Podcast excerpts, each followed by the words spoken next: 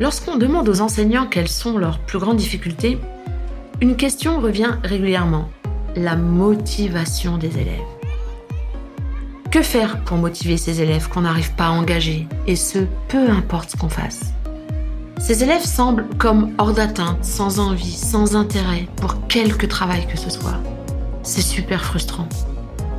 Nous nous poserons aujourd'hui cinq questions qui pourraient nous ouvrir des pistes d'exploration, voire de réponses.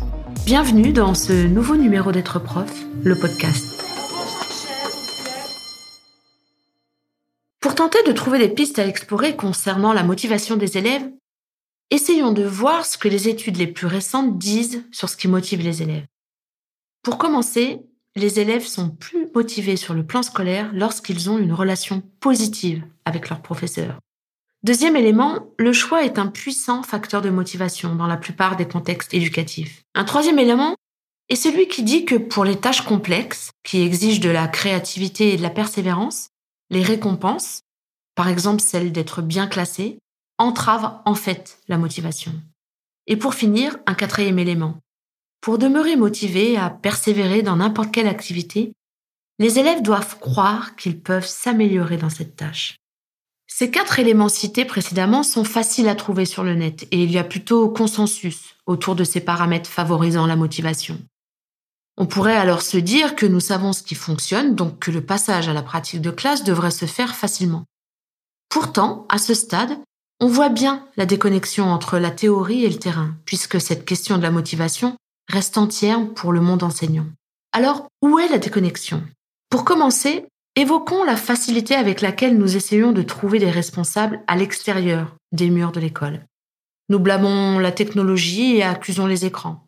Nous blâmons les parents. Et nous faisons des généralisations invoquant le sacro-saint c'était mieux avant. Un joli jeu de renvoi de balles qui, il faut bien l'avouer, ne fait pas avancer notre affaire, car malheureusement, même si tous les énoncés ci-dessus sont vrais, nous ne pouvons rien y faire. Le seul élément sur lequel nous vous avons vraiment le contrôle, c'est ce qui se passe dans nos salles de classe. Alors, regardons notre pratique et demandons-nous comment nous pouvons intégrer les éléments identifiés par la science dans notre quotidien enseignant. Nous allons dérouler ensemble une liste de cinq questions que nous pouvons nous poser pour voir si nous faisons vraiment tout ce que nous pouvons pour développer la motivation de nos élèves. Pour chacune de ces questions, prenez le temps de vous poser et de répondre honnêtement avec simplicité. Cela restera entre vous et vous, et les réponses pourraient, peut-être, vous donner de chouettes perspectives. Alors, allons-y. Première question. Comment pourriez-vous qualifier votre relation avec vos élèves? De multiples études ont montré un lien significatif entre la motivation des élèves et la qualité de la relation enseignant-élève. Une bonne relation enseignant-élève procurerait ainsi aux élèves un sentiment de stabilité et de sécurité, ce qui ouvrirait la voie à une plus grande prise de risque dans les activités scolaires. Alors quel genre de relations entretenez-vous avec vos élèves les moins motivés? Les connaissez-vous vraiment bien? Avez-vous des conversations avec eux au sujet des choses qui leur tiennent à cœur? Ou les avez-vous plus ou moins abandonnés Après le constat, vient la question de quoi faire. L'étape la plus importante ici consiste à prendre tout d'abord conscience de la valeur des relations et dans un deuxième temps de valider pour soi l'importance de créer cette relation, la développer et l'entretenir. Un vrai challenge pour certains d'entre nous qui n'avaient pas imaginé faire ce métier pour la relation. Voilà une petite idée sous forme de challenge pour vous lancer dans la construction de cette relation. Passez deux minutes par jour pendant dix jours à discuter avec vos élèves les moins performants ou les moins motivés. Hmm, il est fort à parier que ce seront les mêmes, en grande partie. Et rappelez-vous que les relations entre les élèves comptent aussi. Un brise-glace bien choisi pour commencer un cours, votre séquence peut installer une confiance propice aux apprentissages. Passons à la deuxième question à se poser. Quel choix vos élèves ont-ils réellement dans vos propositions pédagogiques? De nombreuses études montrent que le choix est un facteur majeur de motivation. La plupart d'entre nous le savent probablement, mais il se peut que nous ne sachions pas comment l'intégrer à nos activités pédagogiques. Après tout, il est peut-être difficile d'offrir un choix, multipliant ainsi le travail de préparation et la question des différents rythmes dans nos cours. Devant ces doutes, nous revenons bien légitimement à quelque chose que nous maîtrisons, à savoir une proposition pour contrôler au mieux le déroulement. Pour répondre à cette question, faites la liste des choix que vous donnez à vos élèves. Choix du timing, choix dans les activités, choix dans les modalités de présentation ou d'organisation, choix dans la place qu'ils occupent dans la classe, ou choix dans la possibilité de déplacer les tables pour travailler autrement. Notez vos réponses à ces questions, noir sur blanc, pour qu'elles constituent votre état des lieux. Et maintenant, passons aux propositions pour offrir plus de choix. Il existe de nombreuses façons d'offrir plus de choix dans votre classe, sans avoir à revoir complètement la façon de voir les choses. Lesquelles? Concernant les places, par exemple, vos élèves pourraient-ils faire leur choix dans le couloir ou juste sur des sièges différents? Concernant les groupes de travail, quelles possibilités pourriez-vous leur laisser de travailler à plusieurs? Concernant les modalités d'appropriation d'un contenu, si vous voulez qu'un élève lise un livre en particulier et qu'une version audio est disponible, pouvez-vous imaginer en faire une option? Aussi, pour certains travaux, il est peut-être possible de demander aux élèves de présenter leurs réponses avec un enregistrement audio ou vidéo plutôt que par écrit. Le choix du moment peut être aussi une option de choix. Si les élèves n'ont pas à faire la même chose en même temps, pourquoi ne pas les laisser choisir l'ordre des activités qu'ils font? De nombreuses options donc qu'il vous faudra explorer en fonction de votre personnalité sans vous mettre en danger. Troisième question à se poser. Utilisez-vous la carotte et le bâton pour motiver vos élèves? Intuitivement, dans nos débuts, nous comptons sur des récompenses carottes et des punitions bâtons pour motiver nos élèves. Pourtant, les études sur la motivation montrent que le renforcement extrinsèque peut être motivant si la tâche est facile. Si vous essayez d'amener les élèves à ranger la classe rapidement, par exemple, offrir une récompense peut les inciter à accélérer. Mais pour les tâches qui exigent de la créativité et une réflexion complexe, les récompenses extrinsèques réduisent en fait la motivation.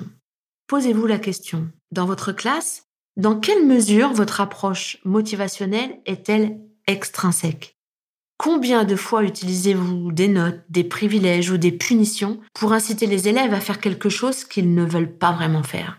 Si le renforcement extrinsèque est votre principale approche, vous risquez en fait de tuer toute motivation naturelle que les élèves auraient pu avoir autrement. Alors que proposer en remplacement? Lorsque vous présentez une tâche, essayez de vous concentrer sur son intérêt ou sa valeur intrinsèque, c'est-à-dire sur la quantité de choses que les élèves vont apprendre plutôt que sur une récompense ou une note. Pour vous donner un exemple, voici deux énoncés qui peuvent vous donner des pistes de formulation. Une première formulation qui se base sur la motivation extrinsèque. Voilà. Je vais vous donner une liste de problèmes de maths les dix premiers sont obligatoires. Les deux derniers sont optionnels, mais vous en rapporteront des points supplémentaires. La motivation porte ici sur l'espoir d'obtenir une note supérieure, donc une motivation extrinsèque. Proposons une autre formulation pour y faire figurer des facteurs de motivation intrinsèques. Je vais vous donner une liste de problèmes de maths. Pour les dix premiers, vous avez appris lors de nos séances précédentes tout ce qu'il vous faut pour les résoudre. Mais je voudrais voir combien d'entre vous peuvent faire les deux derniers c'est un défi. Vous en avez assez appris pour résoudre au moins l'un d'entre eux, peut-être les deux. On place ici le défi chez l'apprenant. Cette deuxième proposition est bien sûr la formulation la plus motivante. À vous de voir comment vous pouvez être vigilant sur vos consignes pour intégrer au mieux ces facteurs de motivation intrinsèques. Passons à notre quatrième question. Vos paroles permettent-elles un esprit de croissance chez vos élèves? Considérons ces phrases que nous utilisons par habitude, sans y prendre forcément garde, comme tu es intelligent, c'est très beau. Nous pensons que ça renforce leur confiance en eux chez nos élèves. Pourtant, c'est plus compliqué que ça. Les élèves sont motivés à persévérer dans une tâche difficile lorsqu'ils croient qu'ils peuvent s'améliorer. Et pour cela, il faut qu'ils aient un esprit de croissance, c'est-à-dire la conviction que leur intelligence et leur capacité peuvent être développées avec effort. Lorsque nous disons tu es intelligent, tu as des facilités naturelles en mathématiques ou tu es un bon rédacteur, nous disons à l'élève que c'est son aptitude naturelle qui l'a mené là où il est. Nous contribuons donc à un état d'esprit figé et ce n'est pas motivant. Alors comment faire mieux? Au lieu de faire l'éloge de quelque chose d'inné et de fixe au sujet d'un élève, concentrons-nous sur des choses spécifiques que les élèves peuvent réellement contrôler. Donc, au lieu de dire à un élève qu'il est un excellent élève, relever le niveau de difficulté qu'il a été capable de maîtriser. Soulignez à quel point il a dû se préparer pour le travail qu'il a présenté à la classe. En résumé, il est plus rapide et plus facile de leur dire qu'ils sont géniaux, mais prendre le temps d'être précis et de se concentrer sur l'effort fourni pour arriver au résultat sera beaucoup plus profitable. Et pour les élèves pour lesquels vous avez des commentaires à faire, suivez le même principe et allez dans le détail. Plutôt que de dire à une élève qu'elle doit faire des efforts, dites-lui sur quoi elle doit travailler. La propreté est-elle un problème? A-t-elle besoin de lire les questions plus lentement? Si une élève sait sur quoi travailler, elle sera beaucoup plus motivée pour faire ce travail. Nous arrivons enfin à notre cinquième et dernière question. Que faites-vous pour rendre votre contenu pertinent pour le quotidien des élèves? Avez-vous déjà demandé à vos élèves pourquoi ils apprenaient à lire, par exemple? Dans la plupart des cas, en tout cas pour les plus jeunes, ils répondent pour réussir à l'école. Il n'y a donc pour eux aucun lien avec la vie hors école. Le savoir scolaire serait pour eux au service de la réussite scolaire. Ainsi, montrer aux élèves comment le contenu se rapporte à leur vie fait vraiment une différence. Lorsque les élèves croient qu'ils font quelque chose d'authentique, quelque chose qui améliorera leur vie ou qui aura un impact quelconque, ils sont naturellement plus motivés. Alors, où en êtes-vous sur cette question? Offrez-vous régulièrement aux élèves l'occasion de faire le lien entre ce qu'ils apprennent et le monde dans lequel ils vivent actuellement Mais concrètement, comment pouvons-nous faire ces liens? Le simple fait de demander aux élèves de réfléchir à la façon dont le travail réalisé en classe se rattache à leur vie peut faire une différence. Pour commencer, vous pouvez prendre un temps par semaine pour lister avec vos élèves des applications de ce qui a été appris ou travaillé dans leur vie quotidienne. Et surtout, ne cherchez pas à faire entrer tout dans cette réflexion. Certains savoirs sont totalement abstraits et n'ont donc pas de répercussions dans le quotidien. Mais soyez clair et explicite avec vos élèves à ce sujet. Certains savoirs scolaires n'ont pas de retombées immédiates, mais forment l'intelligence à plus d'abstraction. Abstraction nécessaire au déploiement de la recherche, par exemple.